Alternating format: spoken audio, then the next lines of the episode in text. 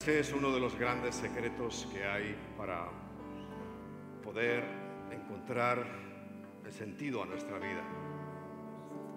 Morir para poder vivir. Y es entregar todo, absolutamente. Voy a robar unos minutos más de vuestro tiempo, o tal vez no. Pero es que hoy, exactamente hoy, no podemos pasar por alto el hecho más maravilloso que ha existido y que existirá. El momento cumbre en el cual pues el Señor mostró su amor para con todos, aún para con los malos. Porque a estas horas, justamente el día 14 al 15, se estaba tomando el cordero que se había sacrificado. Aquel que el Señor mandó en Éxodo capítulo 12 que se apartara el día 10 del mes de Aviv, estoy hablando, no del mes de abril, sino Aviv, o el primer mes del año, que durante cuatro días había que examinarlo. Ayer teníamos que haber hecho esto, ayer, pero todavía faltabais algunos por venir y he preferido que sea hoy, porque el Señor evidentemente no pudo eh, tomar la Pascua, porque Él era la Pascua. Día 14 por la noche Él ya estaba enterrado, porque ya había sacrificado su vida como Cordero de Dios. O sea que fue la noche del 13, fue ayer por la noche, donde Él estableció un acto muy sencillo, que es la Santa Cena. Yo creo que la están preparando, ¿no? Si queréis sentaros. Y solamente quiero compartir con vosotros un aspecto que me pareció altamente significativo, haciendo una similitud, un paralelismo con lo que hoy acaba de hablarnos todo el día, el Espíritu Santo lleva hablándonos a través de los diversos pastores. Por cierto, el orgullo es pecado, ¿verdad? ¿Sí? ¿Cómo me cuesta no estar orgulloso de los pastores que tenemos?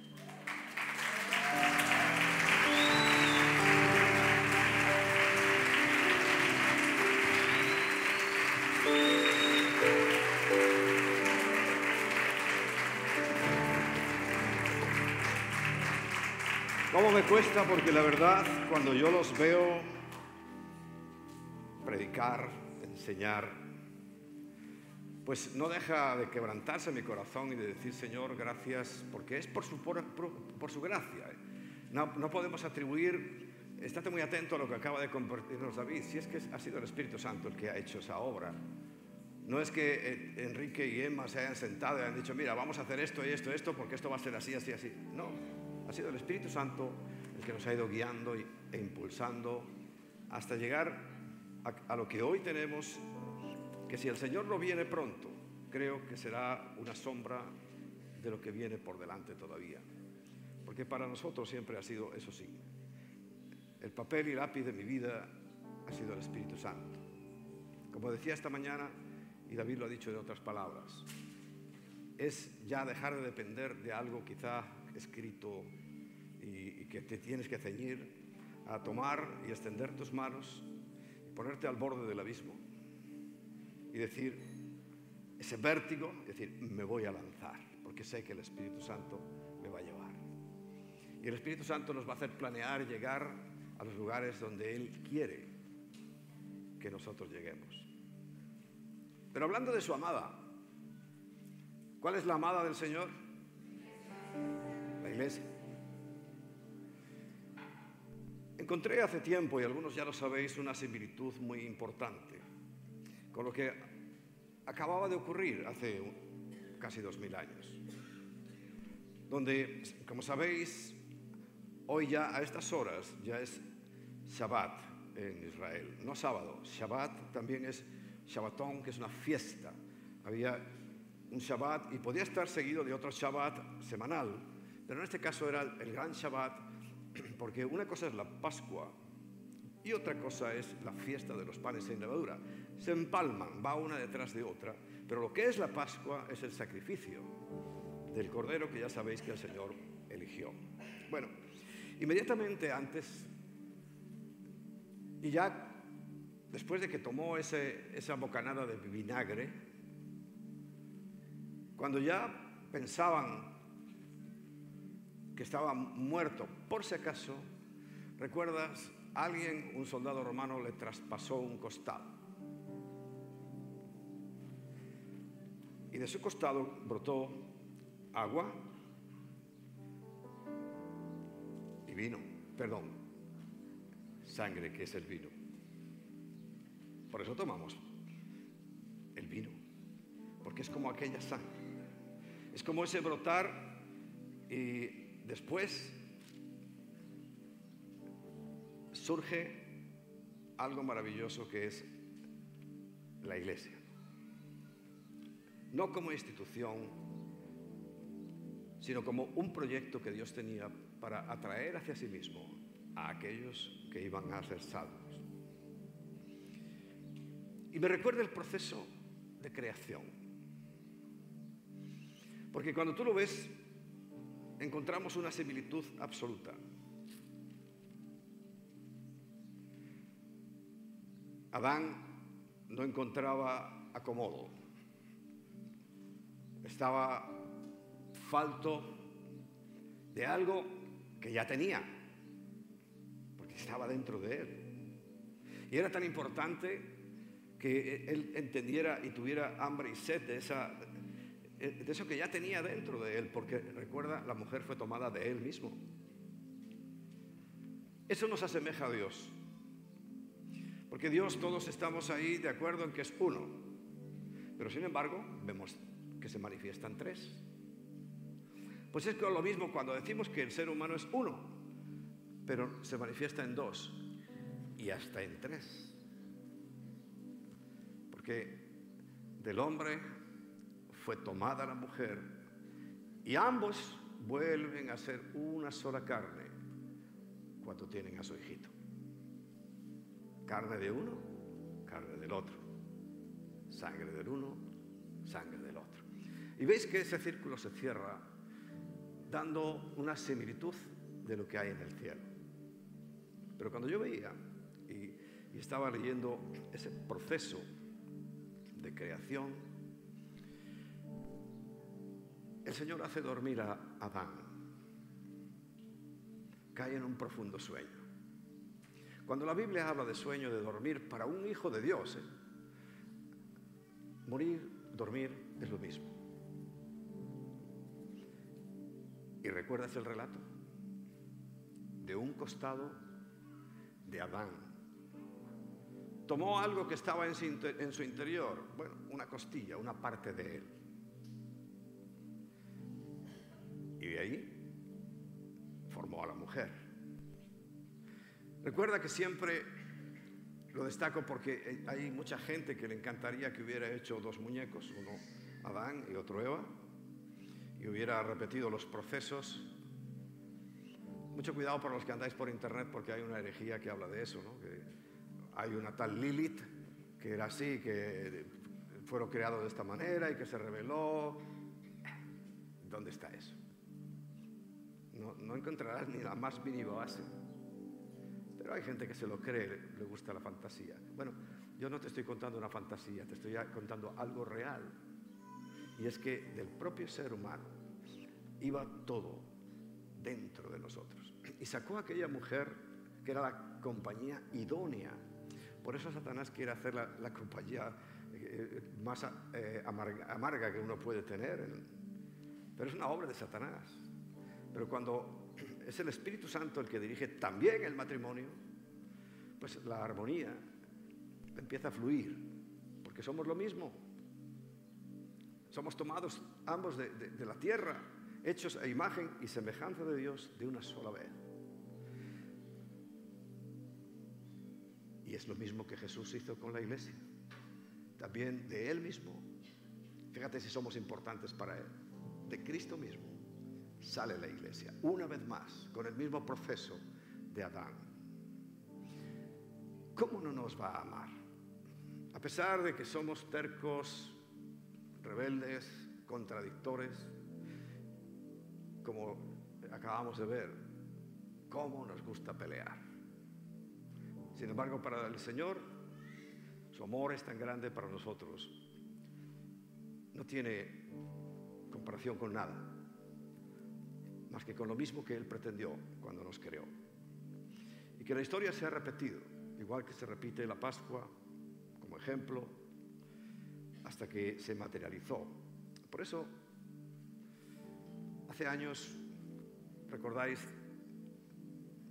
pues uno va aprendiendo más cosas y va evolucionando. Nosotros celebrábamos la Pascua, pero era un error, porque nosotros ya no podemos celebrar la Pascua, porque nuestra Pascua ya fue hace dos mil años hecha.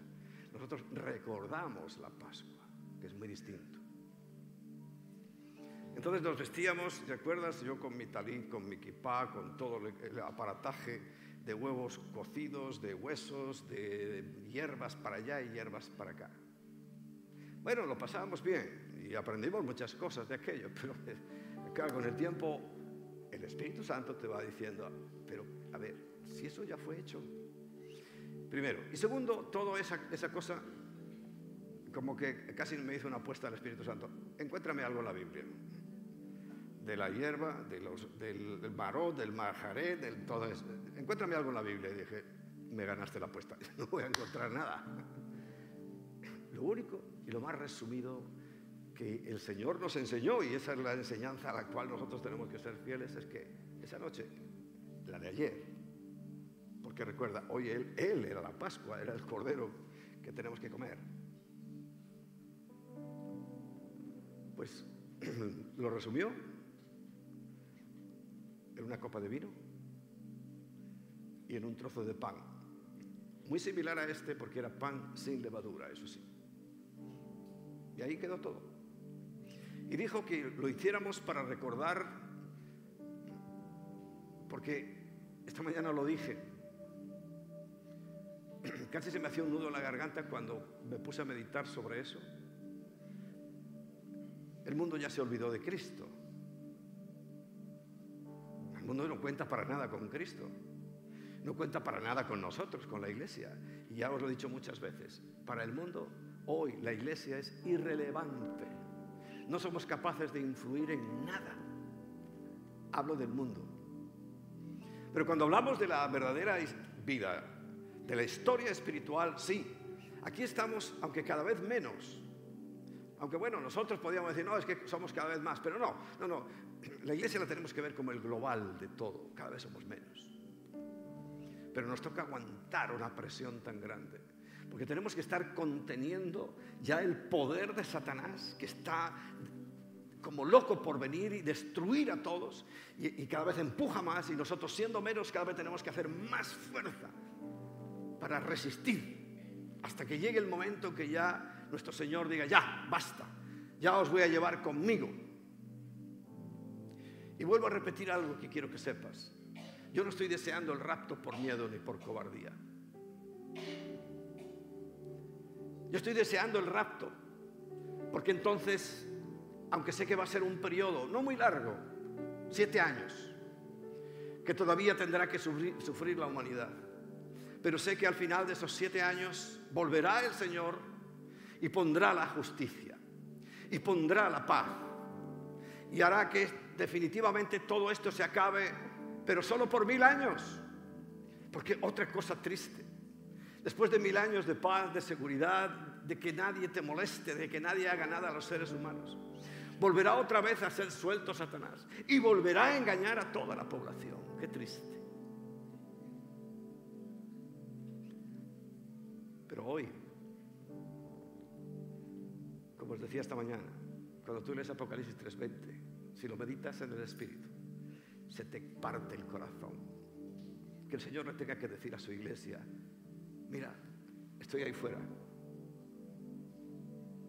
Estoy llamando para ver si alguno oye, por ahí, en medio del ruido y de las cosas que hacemos en las iglesias, pues me abres su corazón y yo voy a entrar. Se quedó fuera de la iglesia también. Qué triste. Hasta esto lo hemos convertido en un rito, en un ritual. Gente que lo hace, pero tú le vas a preguntar qué has hecho. Y dice, bueno, recordar la sangre de Cristo, pero tú sabes por qué Él derramó su sangre. ¿Eres capaz de valorar su amor? Porque os decía, hoy es el acto de amor, la Pascua, más grande de la historia. Es cuando eso que dice luego en la Biblia nos recoge, dice, porque de tal manera, con una intensidad incomprensible, amó Dios al mundo, que ha dado para que todo aquel que en él cree no se pierda, sino que tenga esa vida eterna. Eso es lo que estamos recordando exactamente hoy, la noche de la Pascua. No la noche que fue entregada, que fue ayer, sino hoy, cuando todas las familias se juntaban a comer el cordero. Pero nosotros, el cordero que debemos de comer, igual, en las mismas circunstancias, todo. Entendí también hace mucho tiempo qué le dice al Señor a los, a los que estaban en Egipto que tenían que comerse todo el cordero, no dejar nada. Es muy sencillo, porque Cristo es todo o nada. Tú no puedes comer una parte de Cristo. Y bueno, la otra parte, no, o todo o nada. Desde entonces es que nosotros hemos empezado a usar el nombre ese, sobre todo para los jóvenes, de radical. O eres o no eres. El Señor dice, el que conmigo no siembra, desparrama. El que conmigo no está, está contra mí. Hay que ser definido, radical. Como esa palabra le gustaba a los jóvenes, digo, bueno, usarla. Pero significa definido por Cristo.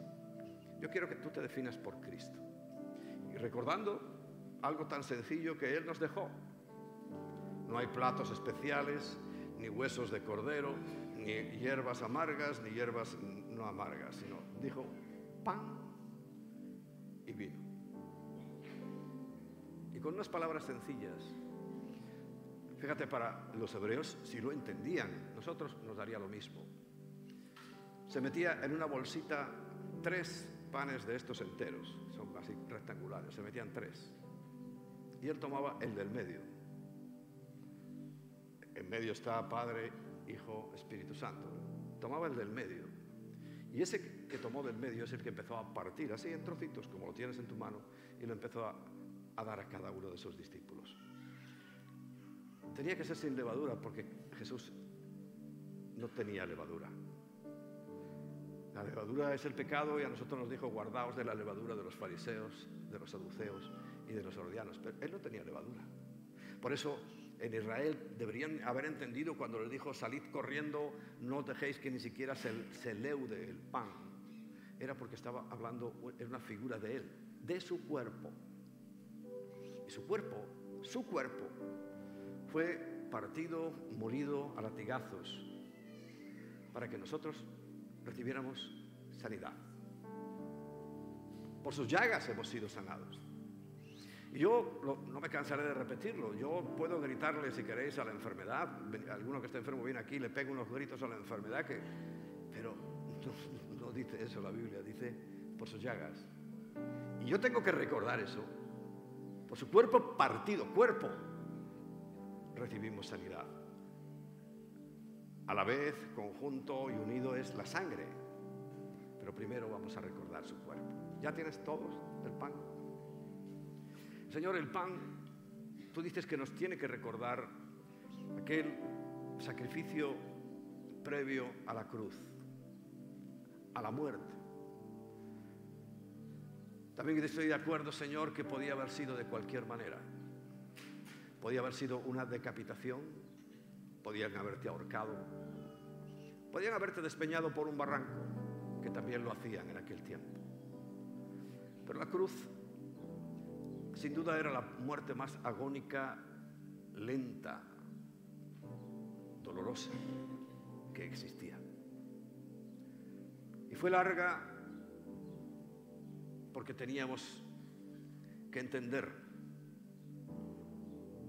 que un sufrimiento tan grande es suficiente para nuestro perdón, cosa que nos cuesta entender. ¿Cuántos religiosos todavía piensan que han de aportar para su salvación? ¿Cuánta gente aún, y hablo entre nuestras filas, recuerda, recuerda, es que Apocalipsis 3:20 dice que el Señor está a la puerta de su iglesia llamando. Todavía creen que tienen que aportar ellos a la salvación, diciendo, entonces Jesús, tú lo que hiciste fue, bueno, estuvo bien, estuvo bien, ¿no? Pero no es suficiente, yo tengo que aportar. Qué error. ¿Y sabes que ese error es muy común? No sé cómo lo va a juzgar Dios, porque Él es muy misericordioso. Y la misericordia triunfa en el juicio. Pero es un error catastrófico. Catastrófico. Pensar que tú puedes aportar algo a tu salvación. Es un pensamiento satánico. Tú no puedes hacer nada. Porque si tú pudieras hacer algo, entonces ¿qué hizo Cristo? ¿Qué hizo Él? ¿Un espectáculo? Él lo hizo todo. Y primero, aún nuestra sanidad. Pero te voy a explicar algo. Puede que tengas una enfermedad y no te la vaya a quitar. Pablo tenía una y no se la quitó. Fíjate, Pablo era un hombre muy, muy tenaz, muy espiritual y recuerda lo que dice, ¿no? Hasta tres veces. Ya Pablo orar tres veces era, me ya me he pasado. Y el Espíritu me ha dicho, no, no te voy a quitar tu enfermedad. Habrá casos así. Pero si no estás en esa situación, Paulina vamos a llamarle, tu enfermedad fue puesta sobre los lomos de Cristo. Así que ahora lo que tienes que hacer es, mira, ese trocito de pan, ahí lo tienes delante, dice, míralo Señor. En alguna parte, en alguno de esos 40 latigazos, multiplicados por 7, iba mi enfermedad. Y dile, Señor, si no es para tu gloria, si tú tienes algún proyecto de salvación, aunque sea para uno solo, a través de mi enfermedad, quiere decir que se ha colado en mi cuerpo por negligencia mía, por herencia de mis antepasados. Y hoy te quiero dar gracias porque si tú quieres, y sé que quieres, puedo ser sanado. Y dile gracias Señor por mi sanidad. Gracias por mi sanidad. La ganaste tú también en esos latigazos. Y come, confiado y tranquilo.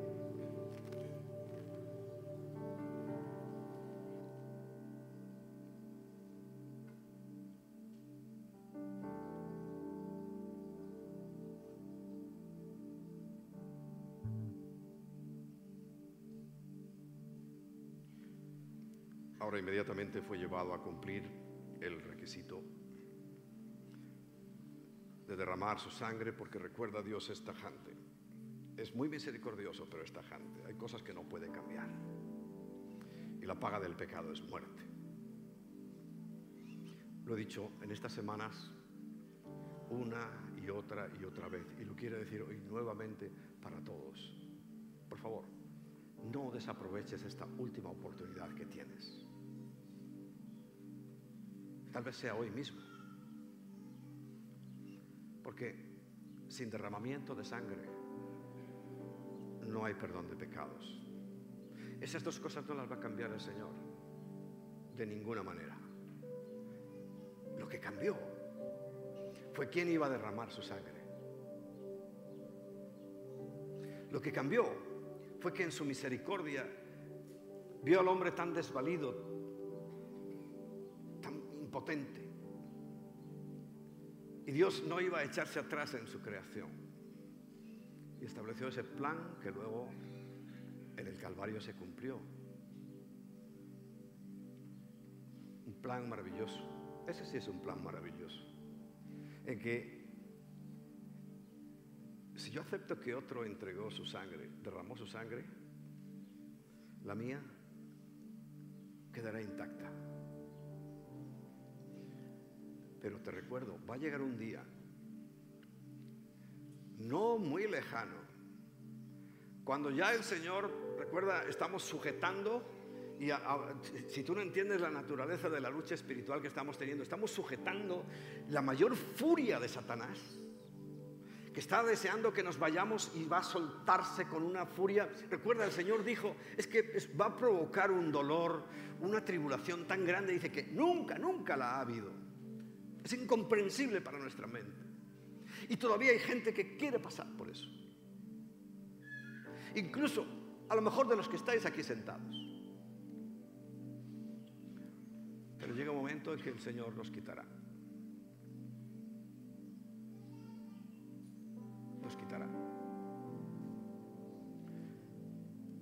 Eso lo había planeado. Tenía que guardarse un remanente. Tenía que guardarse X, no sé cuántos somos. creyéramos que todavía esto es un gran privilegio que tenemos. Su sangre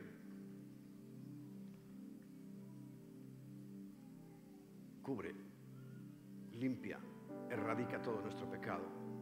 Pero después de ese día, después de que el Señor se lleve a su iglesia,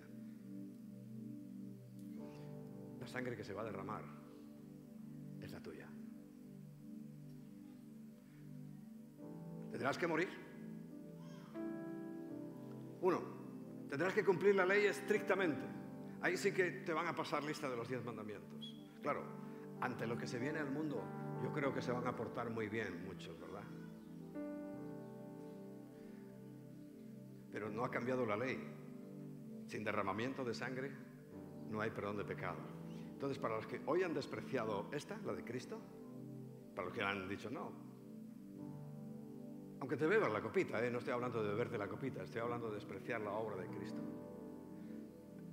Tu sangre pagará por tus pecados. Y es inevitable, porque lo dice la Biblia.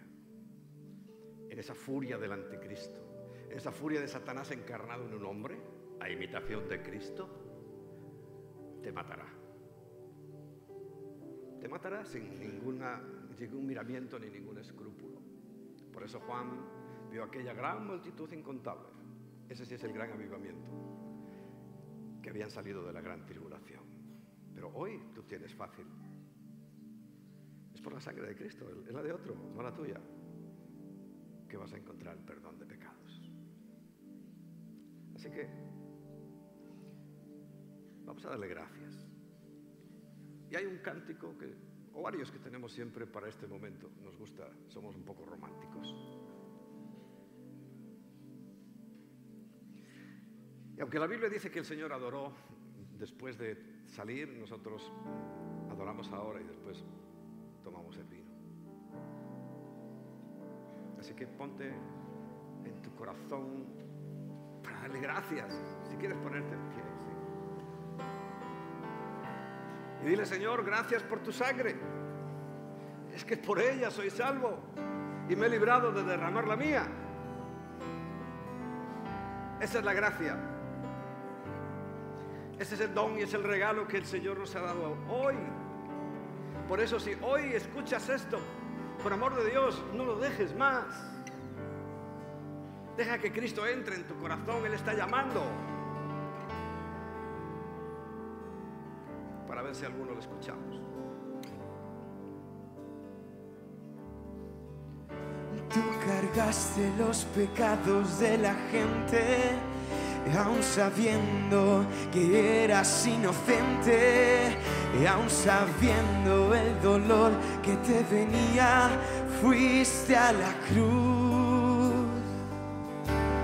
Nada me importó. Maltratado como un vil delincuente en silencio soportaste hasta la muerte, demostrando que tu amor es más fuerte que el pecado y vives para siempre. Hoy empieza la cuenta. Solo tres días. Hoy empieza la cuenta.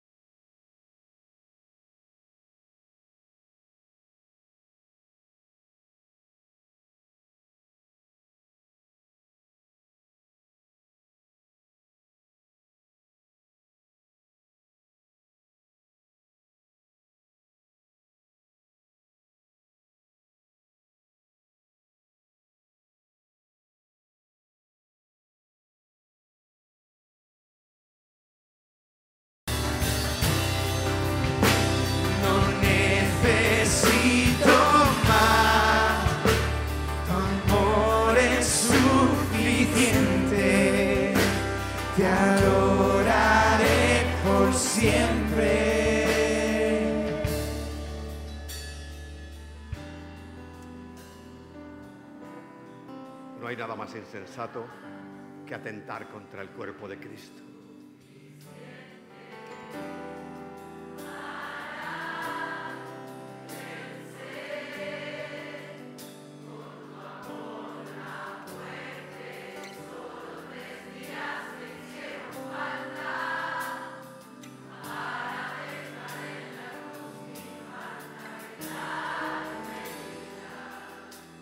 Que hoy traigo rendida a tus pies. Aleluya. Así que te damos gracias, Señor. Gracias. Lo hemos pensado muy bien, Señor, y sabemos que ha sido tu sangre la que ha sido derramada por mi pecado. Y dile, yo no estoy dispuesto a derramar la mía, sino a agradecerte infinitamente y profundamente la tuya. Y por eso hoy tomamos este vino recordando, celebrando también que tú no quedaste en la tumba, sino que a los tres días resucitaste. Bebamos esta copa. Amén, Señor. Dale un aplauso a Cristo. Él es el Cordero de Gloria.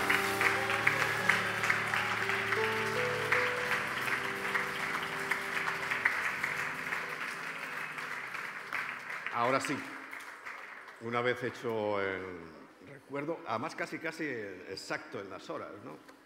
Eso no importa mucho. Lo que importa es la esencia de lo que decimos. Y vamos a